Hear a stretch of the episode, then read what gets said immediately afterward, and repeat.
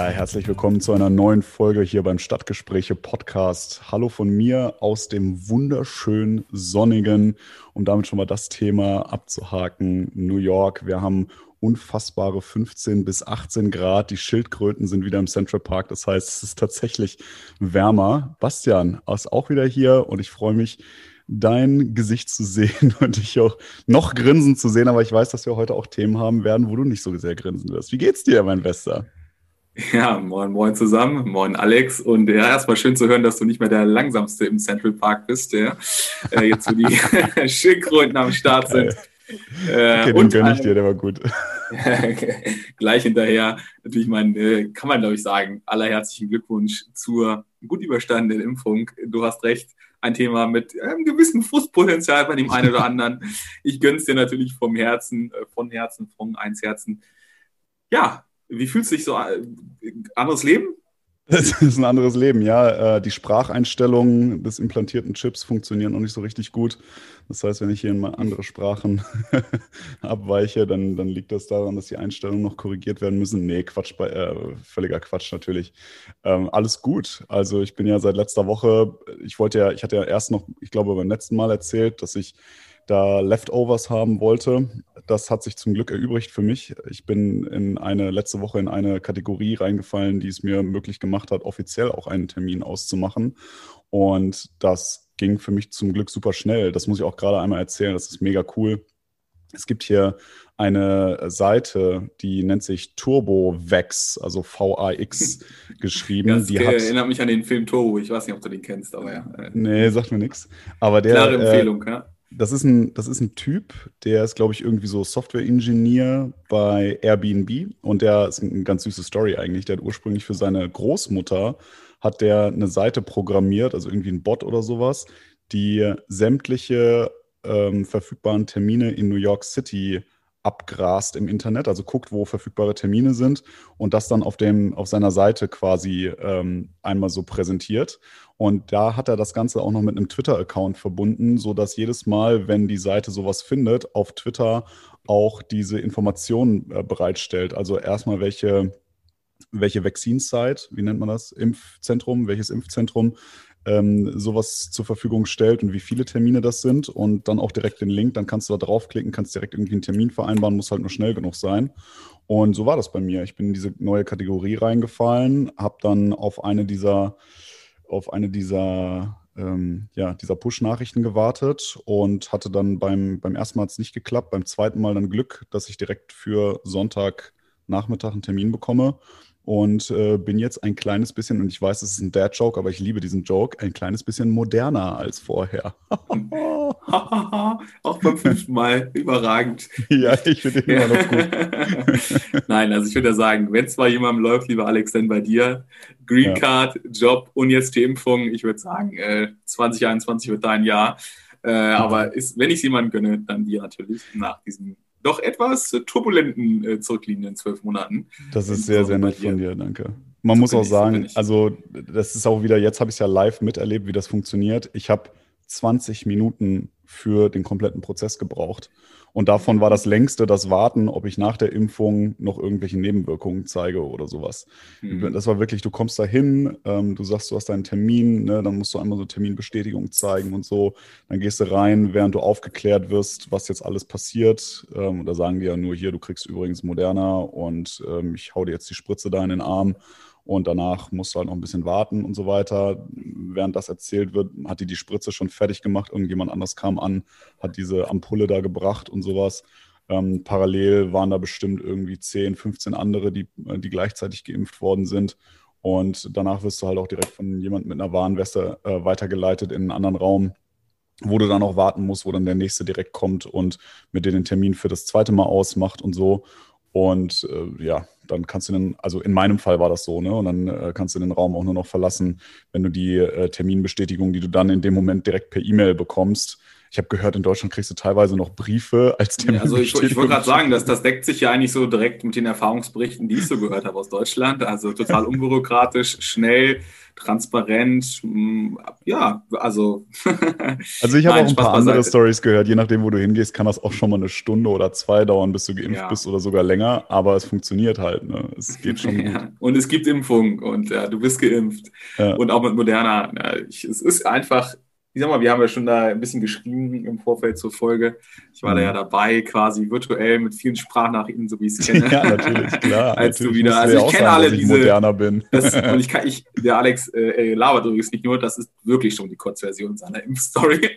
Das ist also schon kondensiert für euch. Ich habe die Langversion im Benchmark sozusagen.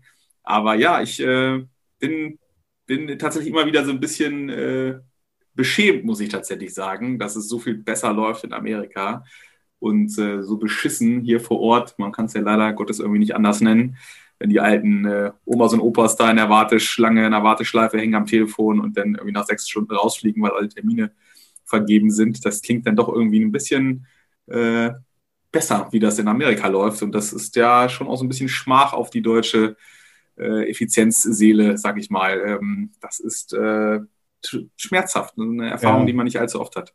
Und ähm, das ist vielleicht auch nochmal eine wichtige Sache.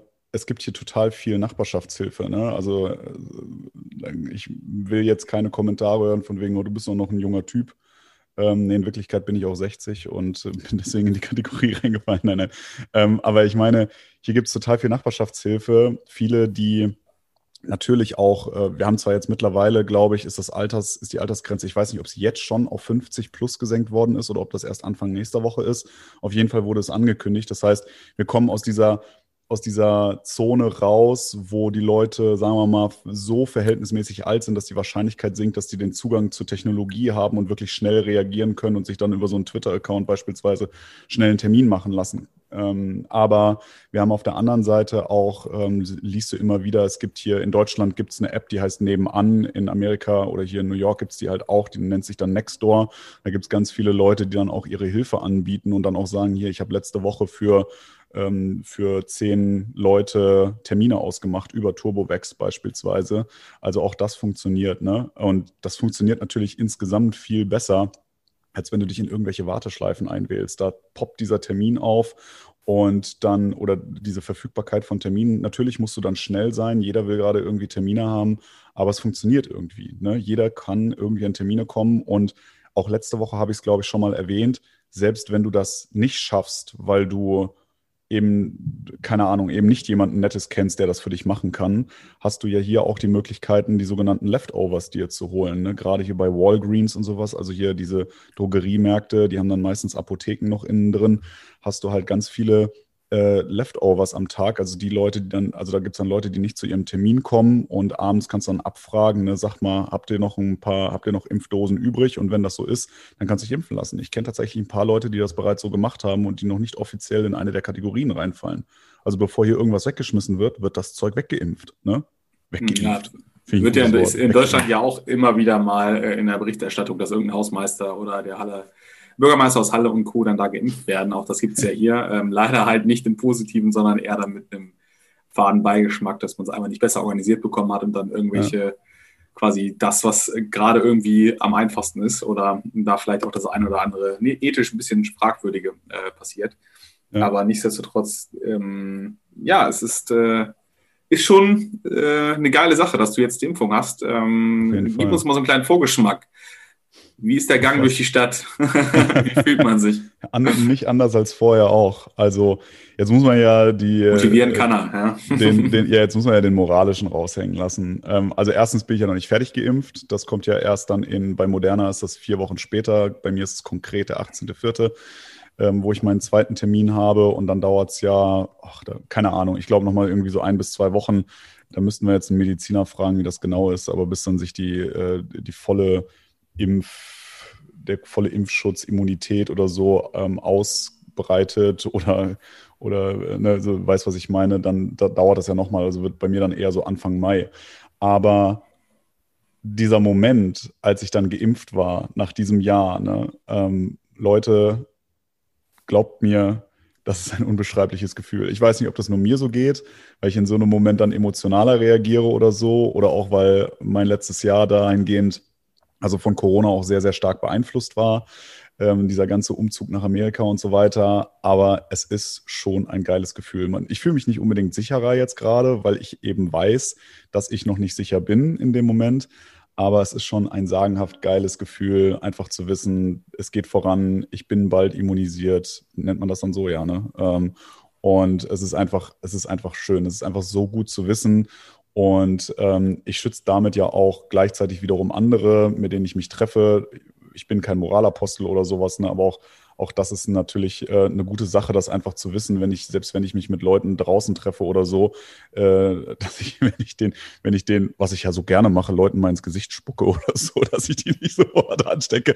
okay, ähm, wir bewegen uns hier, ich bewege mich hier in eine falsche Richtung, aber es ist schon ein gutes Gefühl. Dann, ähm, dann, dann, dann gerät ich einfach mal dazwischen. Also ich weiß noch, als ja. ich im November, Dezember gesagt habe, dass du ja wahrscheinlich vor mir geimpft wirst. Ich hätte ja. nicht gedacht, dass es so viel schneller geht. Ähm, ich habe auch nee, gesehen in den in Nachrichten, Joe Biden hat ja damals zum Amtsantritt versprochen, 100 Millionen Impfdosen in den ersten 100 Amtstagen von ihm. Es wurde jetzt, glaube ich, erreicht nach unter 60, ich glaube 57 ja. oder 59 Tage. Ja, also genau. in einer wirklichen Wahnsinnsgeschwindigkeit, wenn man das mal auf Deutschland übertragen würde, wären wir dann eben hier nach zwei Monaten durch. Ne, hätten wir schon äh, ja. viele Zweitimpfungen sogar gehabt. Ja, und in, in Summe ist natürlich im Verhältnis zu Deutschland, wo wir jetzt gerade so plus minus 10 Millionen Impfdosen verimpft haben, und ihr in der zehnfachen Geschwindigkeit unterwegs ist.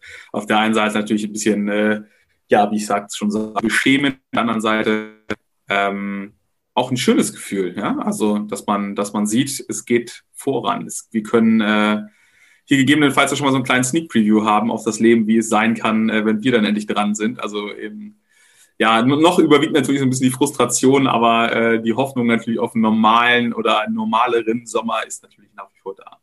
Ja, ich werde auf jeden Fall berichten, wie es mir gehen wird. Man weiß ja oder man hört ja immer wieder, dass nach der ersten Impfung eigentlich keine wirklichen Nebenwirkungen entstehen. Ähm, ja, es unterscheidet sich ja total, je nach dem ja. Wirkstoff. Ne? Also Moderna ja, ja. gibt es ja, glaube ich, fast gar nicht hier in Deutschland. Da wurden ja eine, wirklich nur homöopathische Dosen exportiert. Äh, beziehungsweise so? aus. Okay. Ja, ja, Moderna gibt es ganz wenig, glaube ich, nur. Ähm, ah.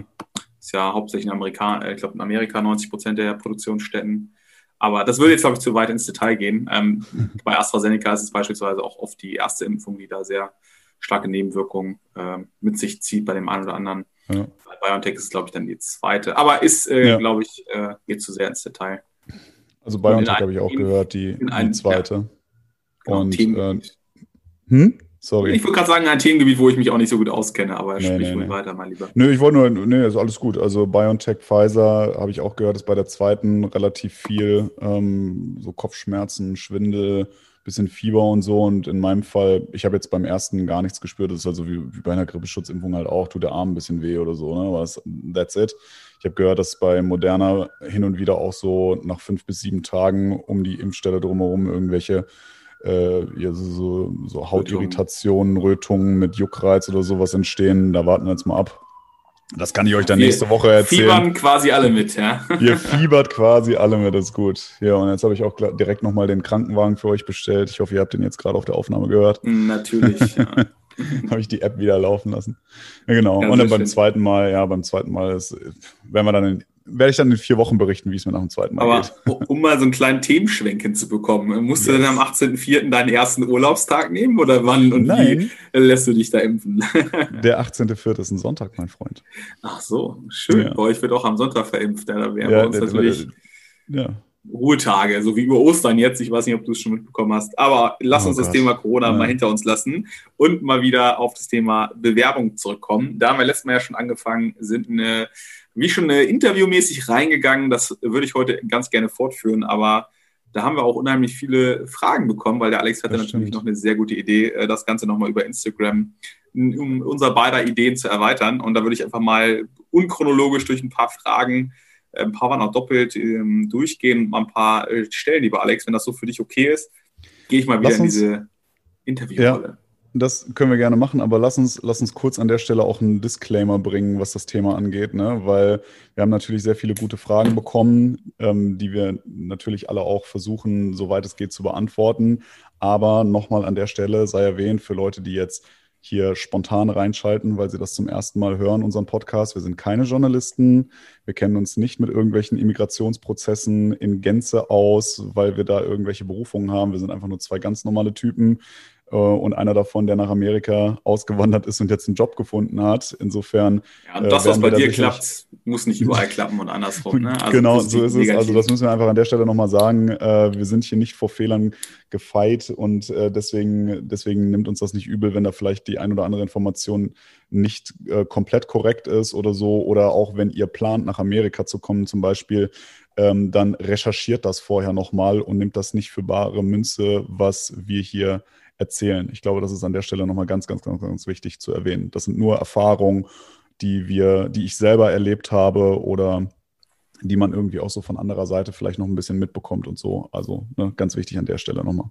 Ja, sehr gut. Dann würde ich sagen, ich fange mal an. Ähm, die Fragen waren so ein bisschen zweigeteilt. In der einen Richtung waren es so klassische Bewerberfragen und in der anderen mhm. Richtung waren es so ja, mit, mit dem Hintergrund, wie komme ich überhaupt nach Amerika, Einreise, Visum, Arbeitserlaubnis etc würde ich mhm. mal mit dem ersten Teil anfangen und im zweiten Teil können wir ja nochmal gucken, was wir uns da rauspicken. Okay. Fangen wir erstmal mit einem heiklen Thema an, äh, Alex. Es gibt ja immer wieder so ein paar absolute No-Gos, die man äh, in Bewerbungssituationen vermeiden sollte. Auch auf der fragestellenden Seite, sage ich mal. Also, ne, bist, bist jetzt keine Frau, aber sind sie schwanger, wäre so eine davon. Und da war die Frage, ob es rechtlich nicht saubere Fragen gab, die dir äh, begegnet sind oder welche, ähm, wo es sich zumindest so angefühlt hat.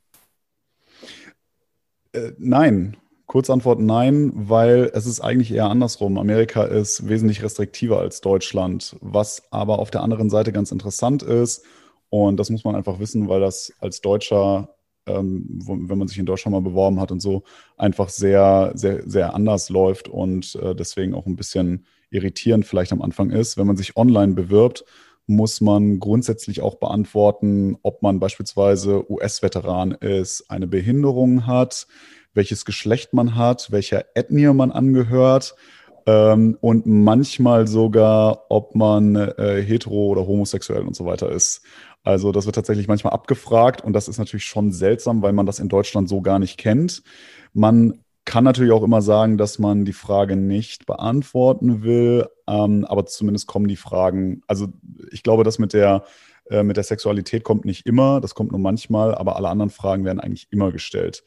Im ähm, Bewerbungsprozess selber stellen Sie hier natürlich die Frage auch mal nach einem Visa-Status. Also das ist natürlich anders als in Deutschland. Die Frage würde einem in Deutschland, äh, würde mir zumindest in Deutschland mit meinem deutschen Namen zumindest keiner stellen. Aber hier fragen sie das natürlich, wobei man da eigentlich auch nicht verpflichtet ist, wirklich so über das Visum selber zu sprechen. Also ich müsste theoretisch nicht sagen, ich habe äh, dieses und jenes Arbeitsvisum äh, mit der und der Arbeitserlaubnis oder ich habe die Green Card und so weiter. Das müsste ich gar nicht sagen. Man müsste eigentlich, soweit ich informiert bin, da auch nochmal eine so ganz 100 Prozent weiß ich es nicht, müsste man nur sagen, ja, ich bin rechtlich ähm, ich darf rechtlich in Amerika oder ich darf legal in Amerika arbeiten oder sowas. Also diese Frage wird natürlich ganz am Anfang im Bewerbungsprozess immer gestellt, wenn du es dann überhaupt zum ersten Gespräch schaffst. Ja, äh, gute Überleitung. Ähm, das, was unsere Zuhörer, glaube ich, am meisten äh, oder Zuhörerinnen äh, am meisten bewegt hat, war, glaube ich, die Anzahl deiner Bewerbungen. Ab 85 hast du, glaube ich, das letzte Mal gesagt. Ja. Ähm, führ uns doch mal so ein bisschen, äh, wo du jetzt gesagt hast, wenn man es überhaupt in die erste Runde schafft, äh, gib uns noch mal so ein bisschen so ein Zahlenkonstrukt. Wie viele Runden hattest du denn in Summe? Also, wo bist du dann überhaupt eingeladen worden? Wo hast du eine Rückmeldung bekommen? Und dann kannst du vielleicht auch noch so ein bisschen was zu sagen. Hast du gerade angefangen mit dieser klassischen Online-Maske? Das, das finde ich auf jeden Fall so wie in Deutschland, auch wenn die Felder ja, so ein bisschen äh, Diskriminierungs- äh, affiner sind als vielleicht bei uns, dass man da, ähm, da etwas andere Felder hat. Aber gib uns doch nochmal so einen Überblick über diesen klassischen Bewerbungsprozess ähm, in der Reihenfolge, bitte.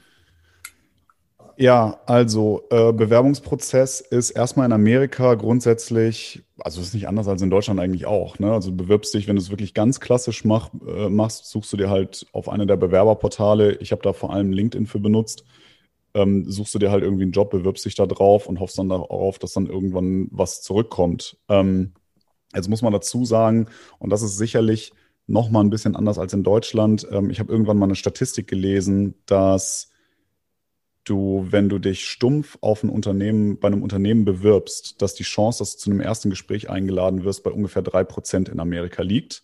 Hast du einen Kontakt in dem Unternehmen, dann liegt die Wahrscheinlichkeit auf ein erstes Gespräch bereits bei 50 Prozent. Also nicht 15, sondern 5,0, 50 Prozent, was natürlich ein Riesenunterschied irgendwie ist.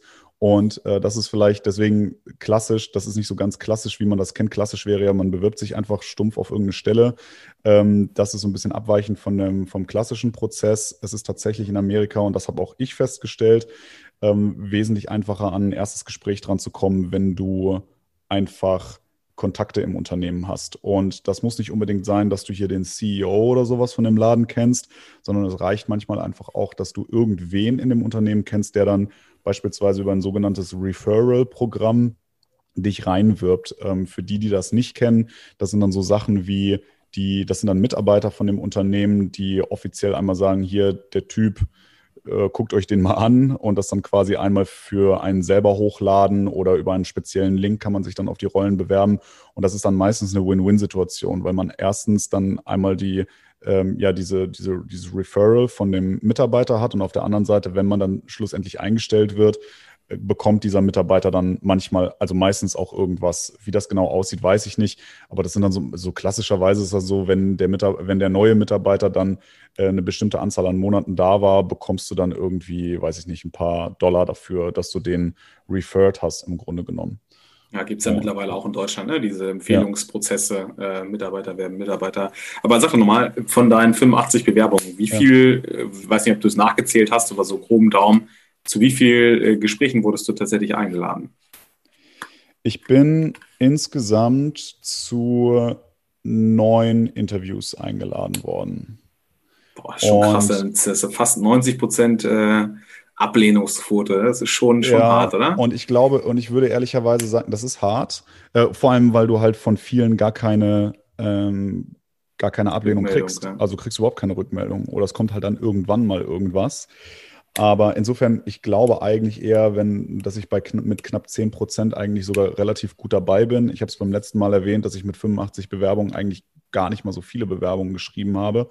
Und nochmal, wenn ich mit Schreiben, habe ich beim letzten Mal, glaube ich, auch schon gesagt, ne, was ich mit Schreiben meine, meine ich grundsätzlich alles. Also sowohl, ob ich über einen Kontakt in ein Unternehmen reingekommen bin oder aber auch, wenn ich, ähm, wenn ich mich stumpf drauf beworben habe, also beides. Ne? Ähm, insofern, ich glaube eigentlich, dass ich mit 10 Prozent oder knapp unter 10 Prozent gar keine so schlechte Quote hatte. Da gibt es sicherlich Leute, bei denen das schlechter läuft. Ähm, ich weiß nicht, woran das liegt ich, ich würde behaupten, ohne mir zu sehr auf die Schulter klopfen zu wollen, ich habe eigentlich relativ gut studiert, habe sauber, sauber studiert, also habe da einen relativ klare, äh, relativ klaren Lebenslauf irgendwie. Vielleicht hat das äh, so ein bisschen dazu geholfen. Ich weiß es nicht, da will ich mich jetzt nicht irgendwie auf dünnes Eis begeben, aber das könnte eventuell dazu beigetragen haben. Es ist sicherlich auch von Vorteil, das muss man, glaube ich, dazu sagen, je höher dein Abschluss ist, oder je, entweder je höher dein Abschluss ist oder je spezifischer deine Ausbildung ist, desto besser ist das für den Bewerbungsprozess, würde ich grundsätzlich sagen. Bei mir ist es so, ich bin null spezifisch. Ich habe es beim letzten Mal erwähnt, ich komme aus der BWL. Ähm, genauso ist es auch, habe mich da auch kaum spezialisiert eigentlich. Ähm, bei mir ist es sicherlich, dass ich dann ähm, ja einfach Bachelor und Master gemacht habe und da halt auch viel Auslandserfahrung in, im Studium selber mitgebracht habe und so weiter. Ähm, aber ja, speziell. Wie, wie lange hat denn bei dem Arbeitgeber, wo du jetzt letztlich gelandet bist, wie lange hat ja. der Prozess gedauert von dem Moment, wo du die Bewerbung abgeschickt hast, bis zu dem Angebot? Das ist, das ist ganz witzig, weil so genau kann man das nicht sagen. Ähm, ich habe mich nämlich interessanterweise bei denen bereits im Januar einmal beworben. Und da ist es leider nicht weitergegangen, weil ich da die Green Card noch nicht hatte. Und also das ist das, was ich interpretiert habe. Ich habe denen halt damals gesagt, dass ich diese Arbeitserlaubnis habe und ähm, dann haben die halt festgestellt, oh, okay, der hat noch keine Green Card.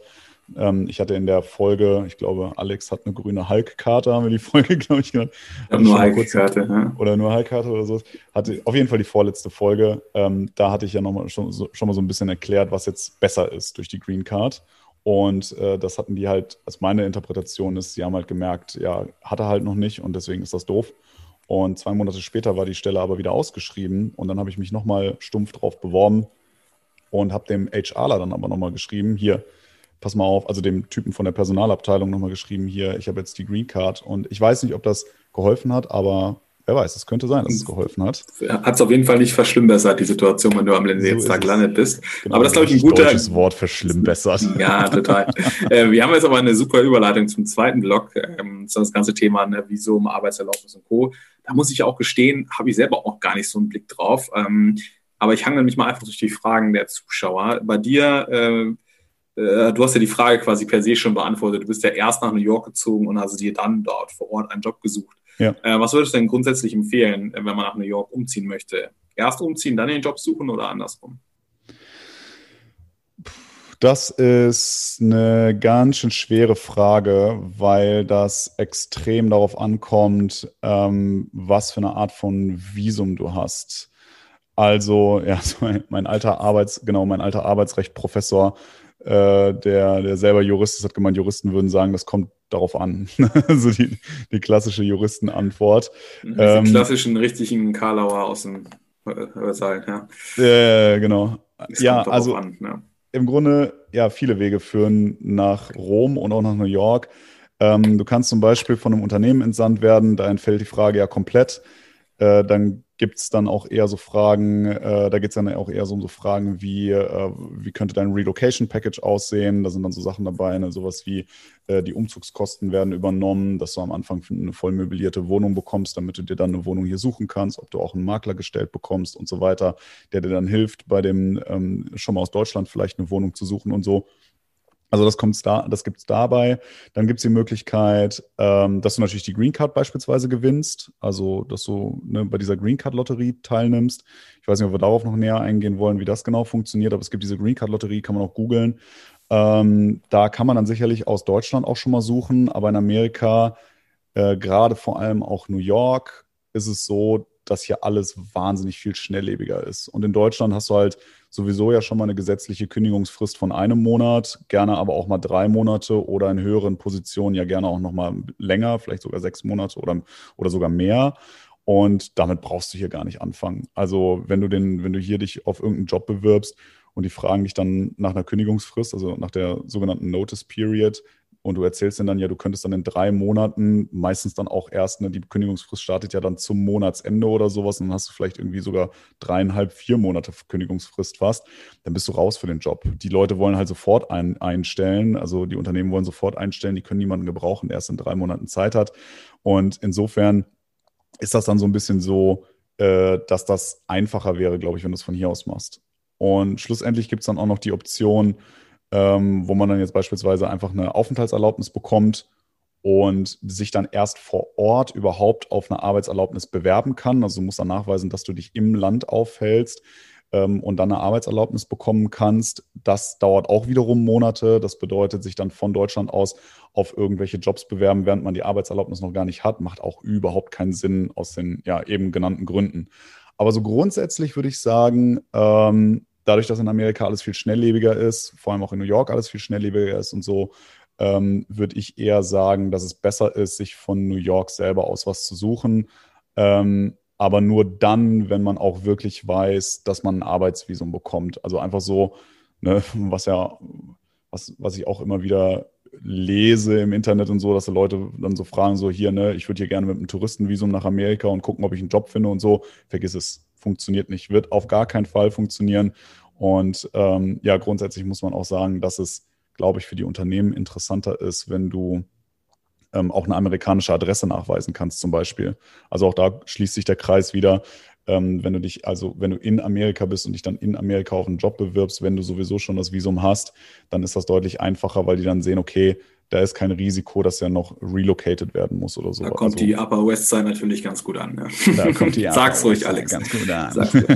ja, aber ich glaube, es ist nochmal ein wichtiger Hinweis. Ne? Also auch nicht zu blauäugig an die Sache rangehen. Ich glaube, nee, die amerikanische Staatsbürgerschaft ist eine der beliebtesten weltweit, diese Lotterie. Ich glaube, die sind 50.000 Green Cards verloren in jedem Jahr und es gibt hier zweistellige Millionenanzahl ja, an sein. Bewerbern. Genau. Ja, kann, kann sein. 50.000 habe ich auch mal gehört, ja. Kann man sich online äh, eintragen, wird einmal im Jahr verlost, glaube ich. Ne? Du hast, äh, genau. hast auch, warst auch eingetragen damals. Ähm, also wer, wer unbedingt möchte, mh, sei das nahegelegt, dieser Tipp. Ansonsten ist, glaube ich, der einfachste Weg, sich von seiner Firma, die in Deutschland stationiert ist oder in Deutschland genau. tätig ist und auch in New York eine Dependance hat, sich vielleicht abordnen zu lassen und einen gleichen Arbeitsvertrag und ansonsten ähm, bewerben auf einen äh, New York-based Company sozusagen, um dann da mit einem Arbeitsvisum, ähm, Visa Sponsoring heißt es ja, glaube ich, ähm, dass die dir sozusagen ein Arbeitsvisum besorgen, mhm. was dann auch, glaube ich, begrenzt ist für ein paar Jahre und auch nur auf den Arbeitgeber zutrifft, aber man hat dann auch offiziell die Chance, ins Land einzureisen. Und wie du gerade schon sagtest, ich halte es weder für besonders erfolgsversprechend, da als Tourist ähm, sein Glück zu versuchen.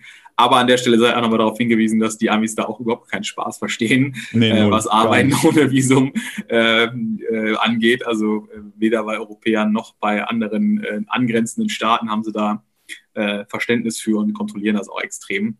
Also von ja. daher, ähm, ja, also, also die ja. Arbeitgeber selber nehmen das auch total ernst. Ne? Mein zukünftiger Arbeitgeber jetzt zum Beispiel, ich habe einen Termin diese Woche, wo ich meine, äh, wo ich meine Green Card einmal zeigen muss. Ne? Also den habe ich noch, bevor ich meinen ersten Tag habe, für den Fall, dass sie mich gar nicht erst irgendwie einstellen müssen und mir gar nicht erst irgendwie einen Laptop nach Hause schicken müssen oder sowas, falls ich das nicht nachweisen kann. Also ich muss tatsächlich diese Woche noch nachweisen, äh, dass ich die ganzen Unterlagen habe, was natürlich überhaupt kein Problem ist. Ich habe ja alles.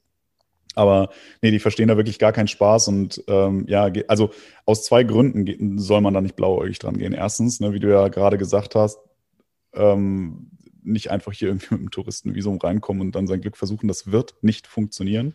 Definitiv nicht.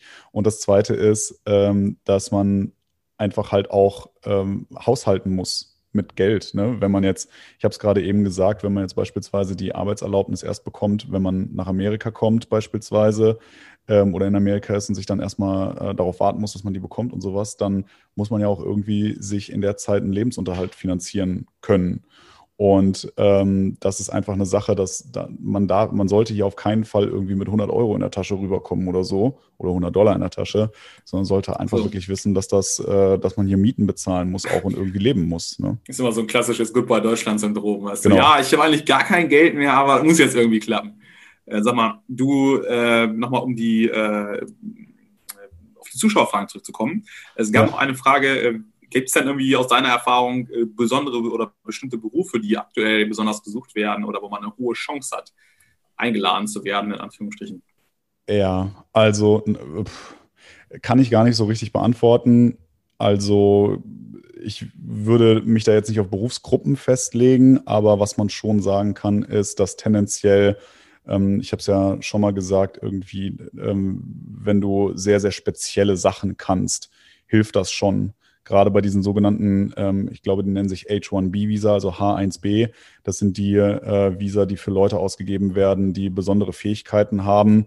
Und ähm, ich meine jetzt nicht irgendwie besonders gut Englisch sprechen können oder besonders gute Kommunikations Communication Skills oder sowas haben, ähm, sondern die, die wirklich halt irgendwas Krasses können, also irgendwelche Engineers ja, genau, sind. Programmierer und, und so, ne? Also Programmierer, glaub, genau, solche Leute. Dann da ist Amerika relativ ähnlich zu Kanada und Australien, also die klassischen Migrationsländer. Also da, wo es einen Berufsmangel gibt, da könnt ihr, könnt ihr auch online schauen. Das schreiben die immer ihren Immigrant Offices aus. Ähm, zum Beispiel manchmal sind es auch in Anführungsstrichen so Sachen, wo man nicht mitrechnet, vielleicht so Kirche oder Bäcker, zum beispielsweise ähm, mhm. stark gesucht in, in Kanada, weiß ich das, oder ähm, auch bestimmte Handwerksberufe, ne? also dass du da, ähm, keine Ahnung, äh, Installateur, ja, eine Installateursausbildung hast oder vielleicht auch einen Meister äh, Handwerksbetrieb, hm, da hat man auch große Chancen oder eben eine, eine Spezialisierung, wie du schon sagtest. Ja. Aber macht euch da notfalls auch nochmal schlau, wenn ihr, wenn ihr wollt. Ähm, das ändert sich auch, je nachdem, äh, wann ihr, wenn ihr auswandern wollt oder in ein anderes Land gehen wollt zum genau. Arbeiten. Und gerade Amerika ist da ja leider, hat da relativ hohe Hürden. Vielleicht, äh, Alex, abschließend auf die beiden Themenblöcke geschaut. Was sind nochmal so die wichtigsten Tipps? Ich sage jetzt mal einfach deine Top 3. Was würdest du denn den Leuten, die jetzt zuhören, empfehlen? Ähm, was muss man mitbringen und was muss man machen, um in, in Amerika und insbesondere in New York einen Job zu bekommen? Was hat dir am allermeisten geholfen? Das Wichtigste, glaube ich, ist das Thema Storytelling das ist eine Sache, die es in Deutschland, äh, in einigen Berufen und so weiter, ähm, kommt das, kam das in den letzten Jahren immer weiter äh, so hervor, dass man äh, gutes Storytelling machen muss und so weiter.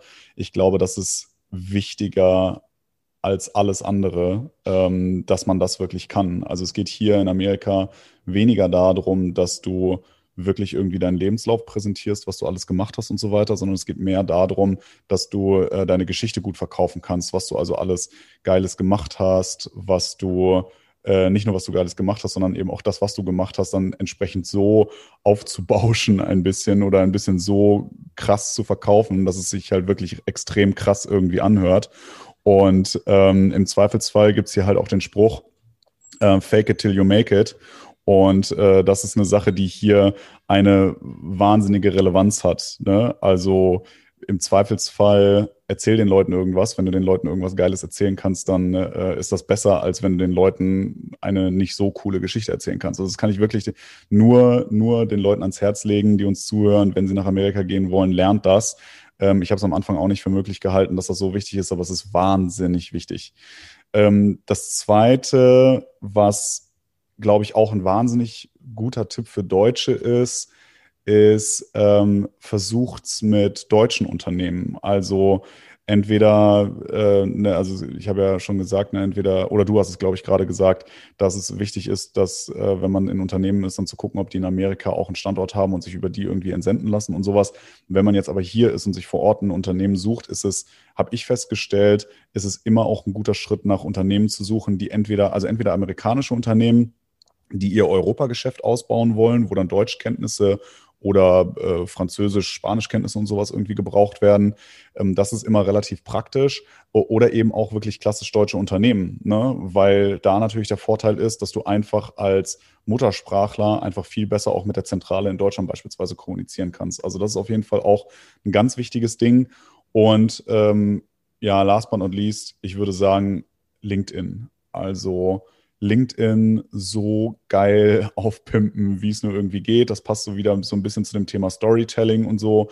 Äh, wenn ihr da irgendwelche Möglichkeiten habt, äh, Trainings zu machen oder Leute kennt, die ihr LinkedIn-Profil besonders gut ähm, präsentieren und zeigen, machen und so, dann äh, guckt euch das von denen ab oder lasst euch beraten. Manchmal gibt es auch äh, kostenlose Online-Schulungen. Ich habe davon ganz viel irgendwie auch gemacht und habe mir davon ganz viele Sachen auch angeschaut äh, auch selber Sachen ausprobiert, was funktioniert, was nicht funktioniert und so weiter. Und das sind wirklich Sachen, die, äh, ne, ja, wie gesagt, das passt wieder so zum Storytelling.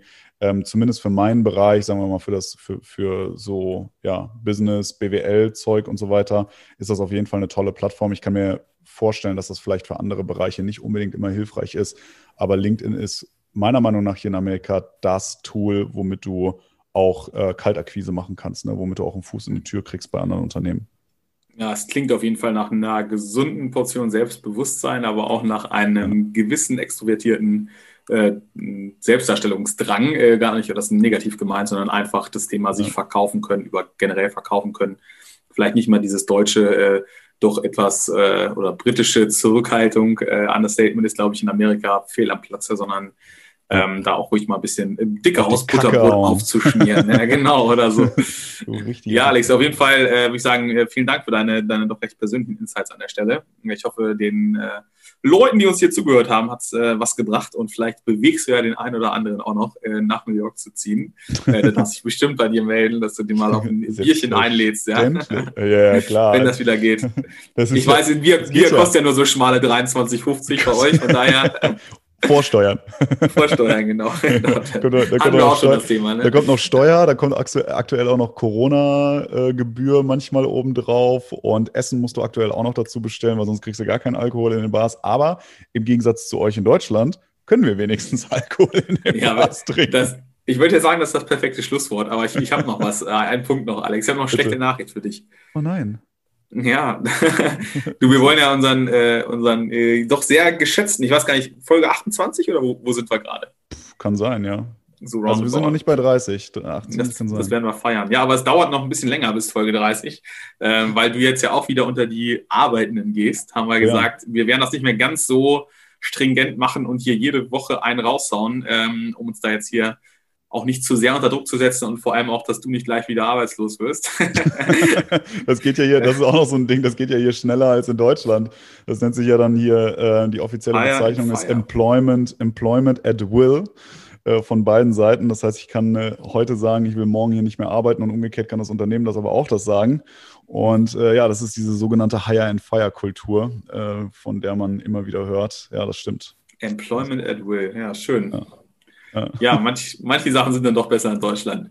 Wir können es ja, nicht impfen, aber Nee, das ist richtig. Also vor allem ja, wir müssen gucken, wie wir das dann, äh, das können wir ja dann nochmal offline besprechen, aber das sind sicherlich Sachen, ähm, das ist stimmt. Vielleicht kriegen wir es nicht mehr hin, regelmäßig jede Woche einen Podcast zu machen, immer dienstags, sondern äh, müssen dann schauen, wie wir das gewuppt bekommen, weil ich dann eben nicht mehr mittags um 15 Uhr hier sitze und darauf warte, dass wir miteinander telefonieren, dass du mal Feierabend in Deutschland hast. Ja, ähm, du hast ja auch vorhin einen alten Prof zitiert, dann zitiere ich jetzt auch gerne einen ehemaligen Chef wo ein Wille, da ein Weg, alles nur eine Frage des Zeitmanagements. Oh, okay. ja. Ja, folgt ein uns Satz bitte auf. nee, ist okay, ich finde ihn auch scheiße. Sehr gut. Okay, ja. Ja, Freund. dann genießt dein neues Leben, die neue Freiheit. Ähm, modern, wie du jetzt unterwegs bist. Moderner als ja, vorher. Du, musst, du weiß, darfst nicht weiß. vergessen, du musst es immer so formulieren, dass das A noch dazukommt. Sonst macht, das ja, sonst macht der Witz überhaupt keinen Sinn. Ja, der, doch, der Witz macht Sinn, wenn wir ihn am Anfang schon gebracht haben. Aber ja, ich überlasse ihn dir, ist ja auch. ähm, muss ja noch einen mit Seneca überlegen. Ja? Irgendwie vielleicht mit dem. Aber das ist wahrscheinlich auch schon zu weit gedacht. Hauptsache, ich kriege die Impfung irgendwann mal dieses Jahr.